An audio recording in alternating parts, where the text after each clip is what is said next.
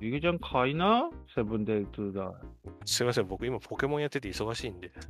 ポケモン、あ、買ったのっていうか、新しいのまだ出てないんじゃないの1個前のやつ買ったんですよ。剣立てそうです。剣立て俺クリア買ってクリアしたぜえ。すっげえ久しぶりにポケモンやったから、もうえ、マジでそ全部がワクワクだったよ。 そんな話初めて聞いたわ。 聞かれてねえもん。いや、やってないですからね、3年間ね。あその間の話ですか らね。そうそう。そうそうそう。俺、縦、縦の方かなやったよ。ちゃんとクリアして、あの、ヒゲちゃん情報があったから、ちゃんと答え値ってんの理解もしたし、で、こいつを倒せばこれが上がってとかってあるじゃない数値あが上りがまってすね、あります、あります。あれが、やんなくていいっていう風になってて、昔と今がすげえ体感できたから、ドーピングできるんですよね。そうそうそう。金さえありゃ何でもす強いの作れんじゃんと思ってね。 そうですよ。うわー、今日育てるの楽と思ったもん。もうずーっとさ、メタモンと合成してさ、いいやつ、いいやつって食って、1匹、2匹ぐらい、もうマックスのステータスので、自分のい思うがままのやつ作って、作ったかな。えー、じゃあ僕、一昨日買ったばっかりだから、今なら俺の方が強いね。対戦しました。えー、僕別にあれですけど、あの、過去作のやつ連れてきたから、えー、無理です。 過去作はいませ ん。ソウルシルバーの時から使ってたあのあ相棒たちをちゃんボッとク、スごと連れてきたので、あ、ちゃんと連れてきたな。うんそれできましたよ。ダメです。無あ理、れダメです。あの、ポケモンバンクとかポケモンホームとか、あの、月額払って移しましたよ、ちゃんと。あのね、そんなことしなくてもね、ストーリーはかサックサクいくぜ。ああ、そうでしたね。お僕もおストーリー終わって、今、あの、最後のトーナメントで今お金稼いだりしてるとこですけど、トーナメント、そうそうそう、そのお金稼ぎがやってるだけだよね、ずーっとひたひたすら。そうですね。うん。ガチ勢はもっとね、対戦がどうのこうのとか言うけど、対戦だってさ、なんか大会とかになってくると、このポケモン使っちゃダメねとかルールあったりとかさ、あ、そうですね。毎回ずつちょっとずつさ、やっぱ今時なのでアップデートで変わったりするじゃん。そうですね。コロコロ変わって、え、これ使えなくなったのみたいなのとかいろいろあるもん。一時期もう YouTube 見てさ、このポケモンをこういう風に育てた方がいいっていうのを真似して作ったりとかしてたもん。で、嫁さんクリアしたら対戦しようぜとか言ってたのにさ、嫁さんクリアする前にやめてやんの。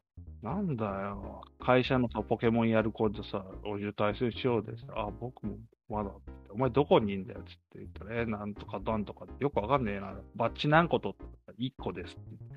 この野郎と思ったりとか さ、全然やってねえじゃんと思ったもん。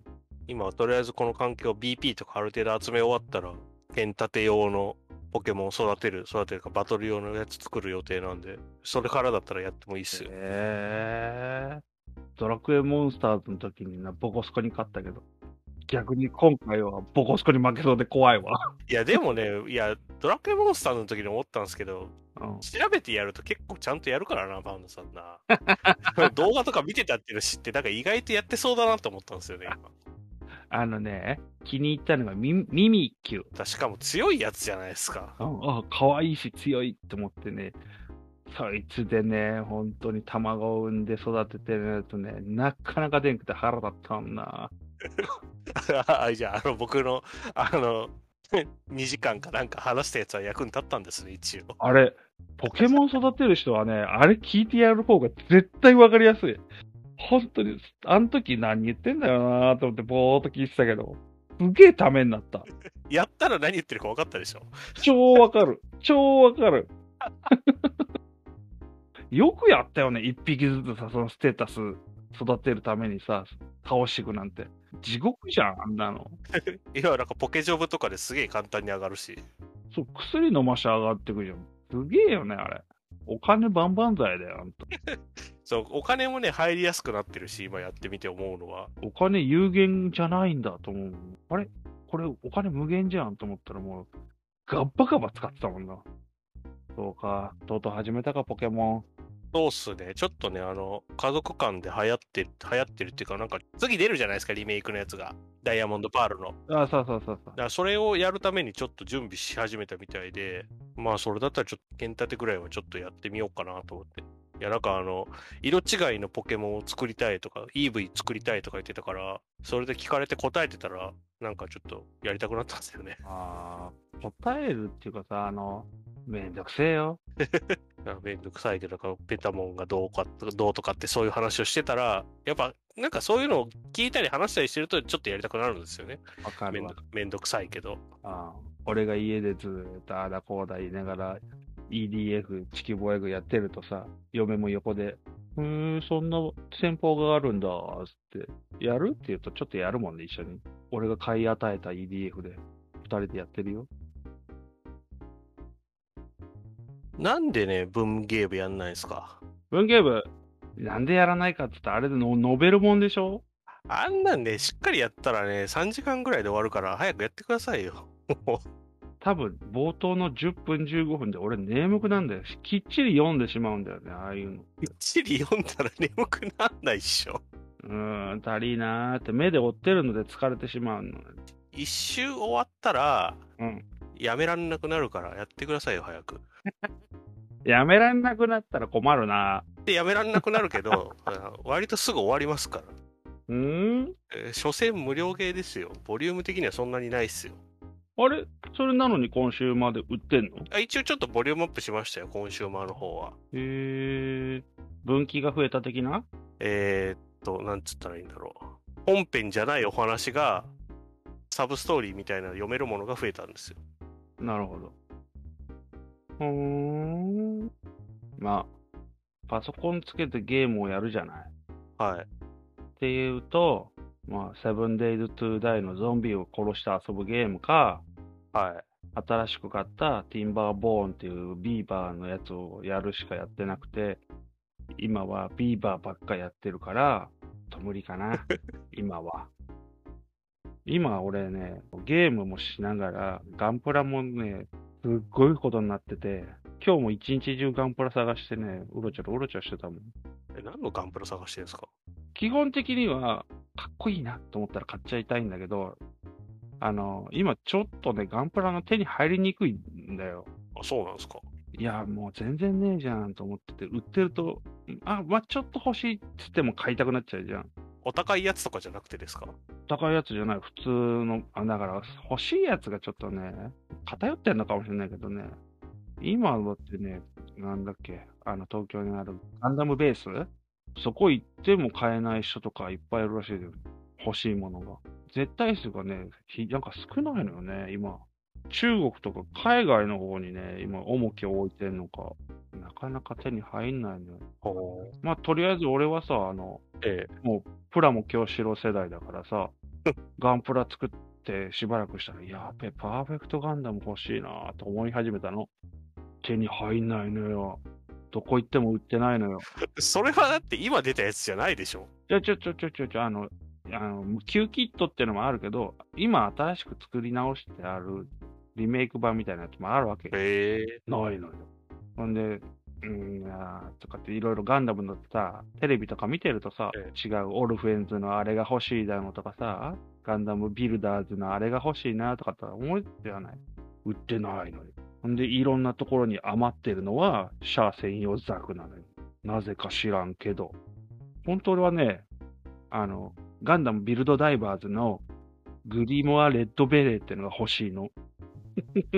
いや、なんかあれなんですよ。なんか特定のやつかと思ったら、普通になんか新しめのやつも欲しいんですねと思って、ちょっと意外だなと思って聞いてましたよ。で今日もいろいろ回って、再販物とか買ったりとかしてたんだけど、え今日一番のね、メッケモンはね、ザブングルのウォーカーギャリアを見つけて買った。え。それガンプラじゃねえじゃん。 これ再販物だけど、これ、ああ、ウォーカーギャリアあると思ったらね、作るかわかんないけど買ってしまったっていうね。うんそれはね、うん。そういうのは買っといた方がいいっすよ。本当になくなるから。で、今日買ったの、ダイバーズのやつ2つと、とオルフェンズのやつが1つと武器セットとか。いやー、いいよ。本当に新しいのばっかだな、なんか聞いてると。で、俺ガンダムを作りたかったりするわけよ。俺が乗るならこういう武装とか、こう足太くしたいなとかっていうのをやって、一人でふ、俺の場合はさ、シューって吹くのはさ、家の環境的に無理だから、ああ、はいはチクいチはい。クチクチク筆で塗るわけ。はいはほんで一人でそれを見てニヤニヤするわけさ。い。いいっすね。それをやると時間がね、溶けてくわけよ。そうだろうな。ほんと仕事から帰ってこれやり始めると、一つの部品やって、あと思ったらもう寝にゃかんしね。時間が足らんね。かと思ったらさ、FF14 のさ、モグコレが始まっちゃったから、そっちもがっつりやらなかんし、はい。なんか、青まで高速周回して、1分以内にクリアして、どんどんポイント稼ぐとかっていうのはいはいはい。なんか聞きました、それ。 ?YouTube とかいろいろ出てるんだけど、はい。あれやって、もう取れるだけのものを取りまくっちゃって、ニヤニヤしてるやつとかいるらしいけど、いますね。それをやるとつまらんくなるし、と思ったりとかさ、それ面白くなくないと思ってさ、思わんそのなんか自分でわざわざさ、ゲームをつまらなくするみたいなことってあるじゃないまあ、でもほら、世の中コスパが大事だから。コスパ。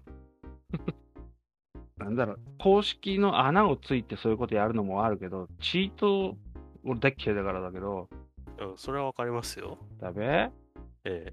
だからそんな楽っていうかさ、なんか、なんか違うなと思って、それを言い出すと、うん。リーブでうん。コーヒークッキーを買いまくって、納品しまくるっていうのも、っていうのもなんかいろいろあるじゃないですか。ああ、お金ね。そういう人たちは他にもいっぱいやってんすよ。ゲームを。とりあえず FF が終わらしたわ、みたいな感じそうそうそうそうそうそう、そういうことですよ。うん。迷惑かかるわけじゃないからいいっちゃいいのか。マウントとかはだって、過去のコンテンツのあれじゃないですか。アイテムじゃないですか。そこら辺を取るのはまだ全然いいんだけど、ええ。ポイントでゴールドソーサーのやつと交換できちゃうのよ。それが、ちょっとねって思うところいいんじゃないですか、別に。なんだろうなと思って。俺がチクチク貯めてるやつがなーって。もうでも、あの、あー、なんだこいつ、水聞かねえのか。えっと、あの、うんネットゲームとか、ソシャゲもそうですけど、長期運営してると、後になればなるほど緩和されるからしょうがないですよ。なるほどね。まあ、しょうがないんだけどさ、そこで愛に、あ、簡単じゃんってや飛びつく、この、今時、やたら増えたじゃない人が。でそれがダメだったら、絞るじゃないですか、吉田はきっと。まあそうなんだけどね、もったいないような気するんだけどな、俺はコンテンツの無駄遣いねんの。いや、でも僕も実際、はい コピーロボットとかがあったら、うんロマサガの集会とかだけやっといてほしい、こいつには、みたいな。 っていう気持ちはあって、だからそれを一人でやると、やっぱ時短でできる方法があるんだったら飛びつく人もいますよ、そりゃ。時短か。なるほどな。この間あれですよ、アクトレイザー買いましたよ。チームで出たやつステスチームでも出てますけど、あ、出てたっけあれ、任天堂ダイレクトで急に、それまで情報がなかったのに、いきなり情報が出たあの、アクトレイザーのリメイク。おで、任天堂ダイレクトで発表したから、スイッチでしか出ねえのかなと思って、スイッチで放送後に買ったら、その後よく見たら iOS とか Android とか Steam とかでも出てて、うんあもうそれ分かってたら Steam で買ったわってなったんですよね。ーうーんじゃあ買い直した。いや、買い直してないです。お珍しい。めんどくせえから買い直すみたいなこと言ってね、よく。いやいやいやいやいや、あのね、それちょっとこの内容の話に関わってくるんですけど、うアクトレイザーやりましたそもそも。原作の話。ん、一番最初のやつを友達ん家で見たぐらいの薄い知識。ああ、見ただけなのか。うん。あれどうでした面白そうでしたどうかな特にって感じへえ。あ、そう、そうなんすか。僕はあれ好きなんですよ。神様が人間界、悪魔になんか滅ぼされた人間界を復興させていくうんやつで、で街を復興させていくモードとクリエーションパートと、悪魔を封印するアクションパートがあるんですけど、うん。まあ、クリエーションパートはシムシティみたいなもんですよ、簡単に言うと。うん、それのすんげえ簡易版で、すんげえんだ。すごい薄いんですけど、まあなんか発展していくし、ちょこちょこやんなかあの、森が多いから、イカ槌で、あの、大地を切り開いてくださいとかって言われるから、神様の奇跡でやったりとかするっていう、ちょっとした、あの、イベントがあったりする程度のもんなんですが、うん。まあまあまあ、まあまあ面白いんですよ、クリエーションパートも。うんうん。で、アクションパートが僕は好きなんですよ。うんアクトレイザーって、スーファミで確か5本目ぐらいだったかな出たのが。なんか、初期の頃に出たイメージ。僕も初期だったよなと思って、リメイクの時にちょっと調べたら、うん最初がマリオと F0 じゃないですか。うん。覚えてます覚えてる覚えてる。でその次にボンバザルが出て、うわ、懐かしいボンバーザル。うんそ。の次に発売したのがアクトレイザーとなんかなんですよ。おっていうぐらい最初期なんですけどー、はいはいはいはい。初期のアクションゲーということで、まあまあまあまあ難しいっちゃ難しいのかな。うんうんうんうんちょっと動きが癖があったりとか。はいはいはまあでもあの頃のゲームなんかそんなもんだし、うんやったようにしか動かないし操作性が悪いわけじゃないと僕は思ってるんで好きなんですよ。い。はい。好きなんですけど、 あのリメイクとかが出て世の中の評価を聞くと、アクションレイザーは音楽だけ評価されてたゲームだっていう話をよく見たんですよ。よくって言っても数件ですが。はい。僕それがすげえショッ クで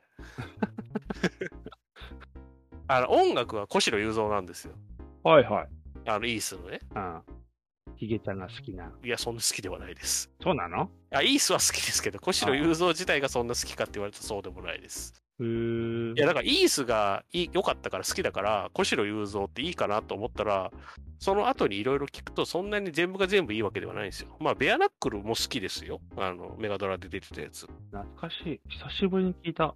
うんあの曲も好きですし、でもなんか、すごい浸水してるかって言われるとそうでもない。うん、はいは嫌いではないですけど。い。なるほど。うんまあで、アクトレイザーは小城雄三が作っ曲書いてて、うんで、音楽だけっていうか音楽が評価されてるっていうのは、なんかあの、逸話があんの知ってますアクトレイザーに。え知らん。スーファミ最初期だったじゃないですか、出たのが。うん。なのに音がめちゃくちゃいいんですよ。どういうことスーファミで鳴ってる音にしてはむちゃくちゃいいんですよ。ファミコンがピコピコするような音しかなくて、スーファミになってちょっと音がリッチになってるじゃないですか、マリオとか。はい。なんか、ドライバーを書いたとか言ってたのかな、プログラマーが。とか、まあ、要するにだから、いい音が鳴るソフトだったんですよ。うんうん。で、それだけだったら別にいい音が鳴るねなんですけど、まあ、よく言われてるのが、FF のチーム、チームっていうか、あの、ヒゲが、うん。まあヒゲ僕じゃないですけど、はいはい。あの、あの、アクトレイザーを聞いて、アクトレイザーの音聞いて、これじゃやべえってなって、その時作ってた FF の音源を作り直したんですよ、確か。 へー。とかそういうような話があって、ちょっと細部は異なってるかもしれませんが、FF4 の音に影響を与えたんですよ、つまりは。おうおうおうだからアクトレイザーっていうと音がすごいっていう評価が、まあ、すでにあるわけで、おうおううん、っていうのもあって、なんか、やたら音音って言われてるの僕は好きじゃなかったんですけど、いや、あれはアクションゲーが結構いいんだっつうのって思ってて。で、リメイクが出て、リメイクの評価もそれで、で、リメイクの出来自体もあんま良くないんですよ。あ、そう。はい。そんなにただ、わかんないです。アクトレイザーのリメイクっていうフィルターがあって見てるから、僕が、おこゴミカスだなって思う のか、今の人が、うんアクトレイザーっていう名前だけ知っててやったことないけど、買ってやってみたら、あ、面白いじゃんってなるかもしんないかなっていう気はするんですけど、うんなんかね、腹ほじってでもクリアできるアクションになってて、全然面白くないんですよ。それは、ヒゲちゃんがパワーアップしたからじゃなくて、いやじゃないです。調整がそうなってます。あー、なるほど。で、僕、それ、文句言いたいからクリアまで して、一応。い意地悪いなや、まあ途中でやめたかったんですけど、途中でやめたら、最後までやってねえからわかんねえんだとか言われたらムカつくから、はいはい。クリアまでやったんすよ。あで、その後に、いや、絶対原作の方が面白いと思ってやったら、原作めちゃくちゃ下手になってるんですよ、僕。あー。生実家音が一緒で、なんか、リメイクの癖がちょっとついちゃって、 むちゃくちゃに下手になってて、もうクソがって思って、悔しくて練習したうん、しましたけど。 いやー、あのね、簡単になってんのが僕は嫌なんですけど、うん。なんかね、ちょっと同世代ぐらいのゲームのレビューとかしてる人とかの意見見ても、アクションが良くなってるっていうか、簡単になってて、癖がなくなってて、やりやすくていいね、みたいなこと言ってて、また僕、僕はまたそれが嫌になって、え、過去にやってた君たちは好きじゃなかったのあれをって思って。おおえ、あれ好きだと思ってたのは、僕と僕の周りだけだったのって思って。小学生の時の。ゆうちゃんの周りはすげえってなってたんだ。うん、って思ったんですけど、うん本当にあれをアクションとして好きでやってたのか、スーファミが出たばっかりであれしかないからやってたのかって言われたらわかんないん ですよ。ああ、それしかないからやるパターンね。冷静に考えていくと、そうスーファミで出てる 2D スクロールアクションっていうのは、アクトレイザーが一番先なんですよ。ほうほいやだってマリオはありますけど、マリオは違うじゃないですか。敵を倒していく系じゃないっていうか、あの、攻撃とかするんじゃなくて、踏んづけたりとか、まあ、マウントアタックとかもありますけど、一応。う。うんうんゴールに行くゲームじゃないですか。うん。うん。横スクロールアクションではあるけど、ジャンルとしてはちょっと違うところで、ああいう系の敵を倒してボスがいてって、ステージのボスがいてとかって、魔界村とかみたいなアクションとかじゃないっていう系のでは、アクトレイザーが多分一番先なんですよ、スーファミの中では。うんうん。で考えると、あれしかないからやってたんじゃねえかっていうのはすげえ思ったんですよ。ああ、 みんな、みんな、小学生の時の友達、当時。 やべ、そうかも。あのゲームのアクション面を評価して、未だに僕は好きって思って時々やってたのに、そんなやつはひょっとして全然いないんじゃなかろうかって思って、ちょっとショックを受けました。あちなみにアクション以外のクリエーションパート、街を発展させる方はうん。追加要素があってですね、はい。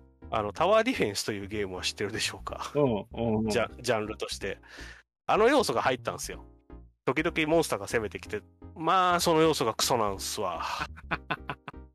あの、敵がね、来てる途中にね、そのね、設置物をね、壊したりね、再設置したりができないんですよ。ああどういうこ敵が来るぞって言われて、戦闘開始って押したら戦闘が始まるんですけど、敵が押し寄せてくるんですけど、そうなったらもうそこに置いてる建造物が変えられないからうん、建造物の配置をミスってたら、もう負けるしかないんですよ。とえで負けてデメリットはないから別にいいっちゃいいんですけど、うん、なかなかないでしょ。なんていうんですか、だからその、例えば、砲台と城壁とであったら、城壁をここここに置いて、砲台をこの辺に置いといたら、なんかバランスよく拠点を守れるよねみたいな感じで考えておくじゃないですか、大体は。うんうん。なのに、それでやってると絶対積む場面が出るんですようん。ここは右上、画面の右上の方から空飛ぶ敵がめっちゃ来るから、右上の方に砲台を全集中して置いとかないと負けるみたいなマップがあったん ですよ。そんなの知らん、わからん殺しやん。それなんか一回負けて置き直してやらないとダメおで、そうか。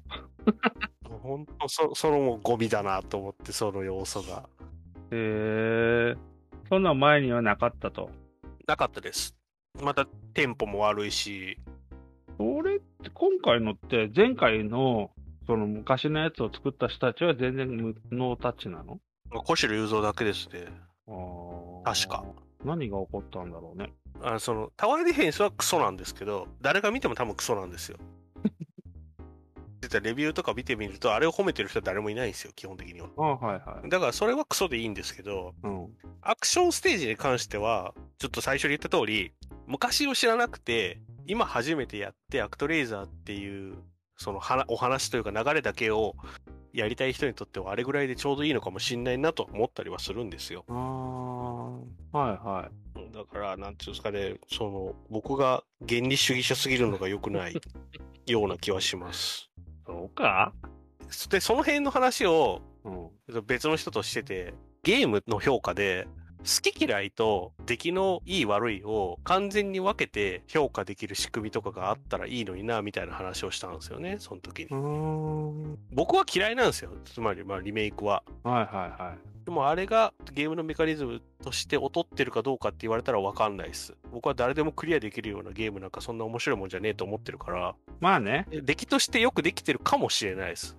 分かんないですけど。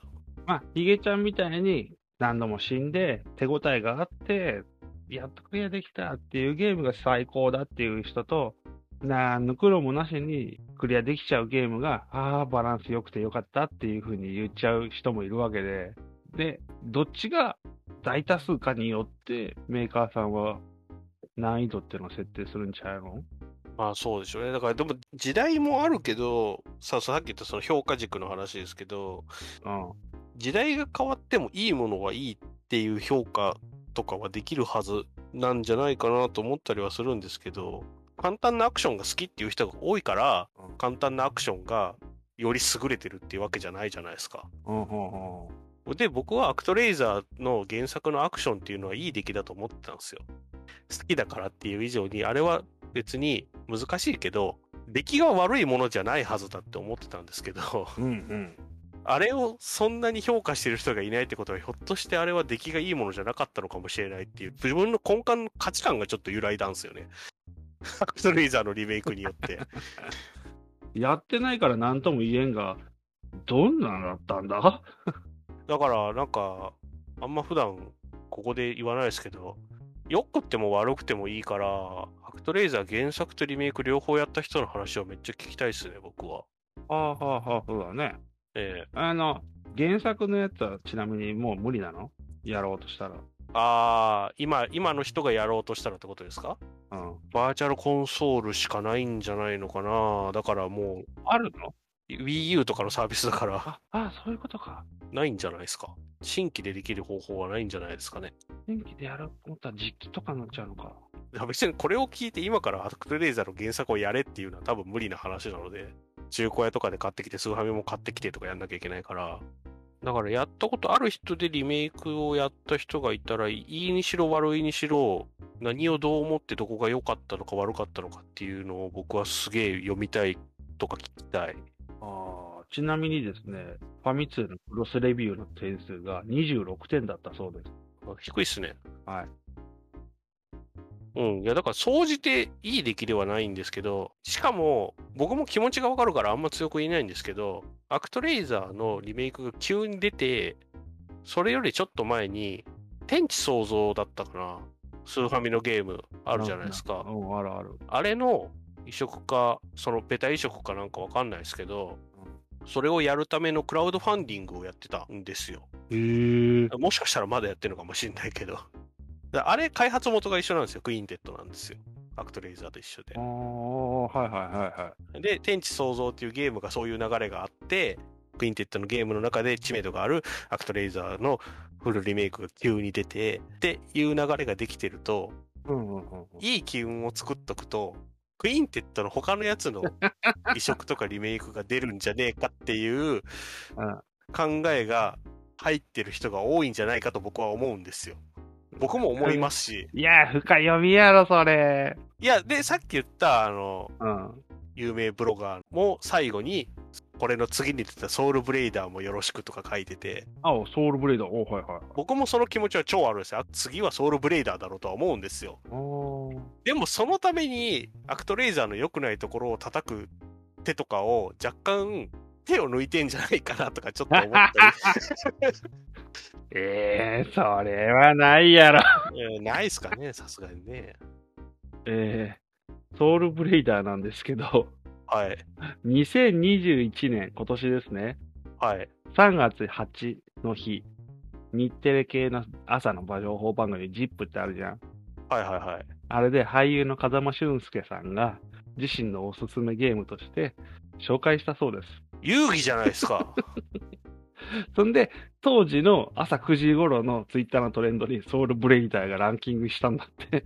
えー、彼ってそんな年でしたっけ昭和58年生まれだろえマジで同い年じゃんじゃあ、同じそうです魂をね持ってるじゃない、嘘嘘遊戯同い年だったのあの、自分の思い入れがあるってのもあるんじゃないうんっていうのもね感じたんですよだからなんかそのなんつうんですかねうん。 そういう時代の流れとかを無視した出来を評価する機関を作ってほしいレーティングだけじゃなくて。いやけど、作品だからさ、出来を評価するってのは、難しいよ。映画だってさ、クソだっていうのもあれば、いや、あれの感じがいいんだっていうので、いろいろ分かれるじゃん、作品は。いやでもそれそれなんかその話した時同じこと言われたんですけどうん。映画とかアニメとか創作物っていうのは受け取る一方じゃないですか見て聞くことしかできないじゃないですかうんうん。でもゲームは自分の操作が入るのであ、操作感とかはわかるけど、そうそうそう、そういうことですね。そ、そこを、だからストーリーの出来とか演出とかっていう軸もありますけど、うん。うゲームの出来みたいなとこあるじゃないですか。ーんで、それと、好き嫌いっていうか雰囲気とかはまた別じゃないですか。だったら映画だってさ、聞きやすさとかさ、暗くしすぎて見にくいとかさ、そういうのだってプレイヤーっていうか、客に対しての、どういう風にしてもらうかじゃん。ああ。 いやなんかそういう期間が出て僕のこの感覚がお前が間違ってるんだって言うんだったらなんかうん。打ちのめされたいと思っていや出来は良かったんすよっていう話なんだったらそれはそれでいいしダメでもいいからなんかこうそういう期間というかなんかいももっと情報が欲しいつまり そこに関するうんリスナーさん、返事くれるかな アクトレイザーですよ、皆さん。ちなみにアクションパートのね。いや別にクリエーションでもいいんですけどうんなんだろう自分の見る目がないやつだったのかどうかを知りたいですうんうんうんうん。それでもし、はいヒゲちゃんが言ってるのが誰も同じ意見じゃなくて、自分がおかしいみたいになっちゃったらどうするもう最終回ですね、そしたら。 いや、だってそ、そうでしょ。だって、こいつが言ってることは何もかも間違ってるみたいなことになるじゃないですか、そしたら。うんうんうん。うん、そしたらもうな、もうゲームの話はしませんよ、ことはもう二度と。うわアクトレイザーってこんな綺麗になったんだ。綺麗ですかあのね、僕さっき言わなかったんですけど、アクションパートのアセットめちゃくちゃ質悪いなと思ってるんですよ、それ。そうなんだ。俺今画像でしか見てないからさ。あのースーファミと比べて綺麗になったって言ってるよ。キャラと背景とアセットとかをガッて入れただけで、なんかそれの親和性とか、あの、なんていうのか、品質とかがなんか、練られてるとはとても思えない。適当に突っ込んだようにしか見えないです、素材を。なんかガビガビだし、と思いました、僕はあれ見たときに。PS2 ぐらいに見えるなと思ったんですよね。ああ、言われてみればだな。いろんな感想を見てると、アクションパートが足を引っ張ってるとか、すごいやけに難しいとか、ボロクソにアクションばっか悪い、操作性が悪いとか、ばっか書いてあるね。あの、褒めてる人はい見なかったです。僕そんなにめっちゃ調べたわけじゃないですけど。恐ろしいぐらいちゃんと調べてる、俺。仕事より調べて る。あ、この人の意見とかは、あの、アクション部分でキャラの動きが少ない。はいで、難易度はちょうど良かった。多少難しいところでも MP 使えばなんとかなったとか。その通りですよ。あだから、ギギちゃんと同じで総合評価良しにしてる人もいるわけじゃん。今、あの、作品データベースってところで見てんの、なんか評価するとこで。はい。特にひどいこと言ってるやつはおらんけんな。え、ひどくは言ってないんですよ。アクションが良かったっていうか、アクション言う前に、それを上回る音楽がよ良かったんじゃないのえで、リメイクが出た時に、アクションがやりやすくなっていいよねっていう話がいっぱい出たんですよ。あ、だからさっきの癖がないんじゃないなんか癖がすごかったんでしょう。その癖が馴染めるか馴染めないかはやっぱ人それぞれになってくるしね。じゃあ、ただ単にジャンプ中の軌道修正ができないだけですよ。ジャンプ中のってさ、もう、いもうみんなマリオで覚えちゃってるじゃん。ジャンプって。それが身につきすぎてんだよ、やっぱり。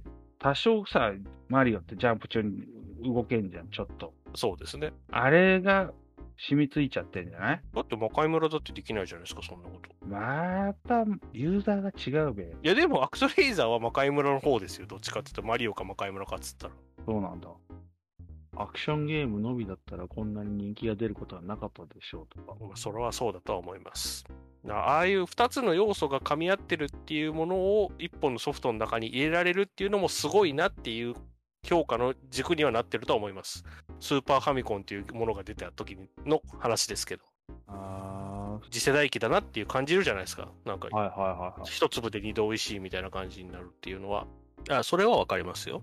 いはい。はいはいはストーリーに対して2種類のやることがあって納得感があるんですよ街を発展させるっていうのもそうだし神様が降臨してきて人間が倒せないような強い悪魔を倒すっていう流れでアクションになるっていうのもなんか納得感があって出来はいいんですよアクトレイザーという作品の出来は間違いなくいいと思うんですよい。ああ。でその中の要素としてアクションのところだけ切り取っても僕はいいよねって思ってたっていう話ですまあ、切り取らんでも別に両方ともあるからこそのアクトレイザーだしの。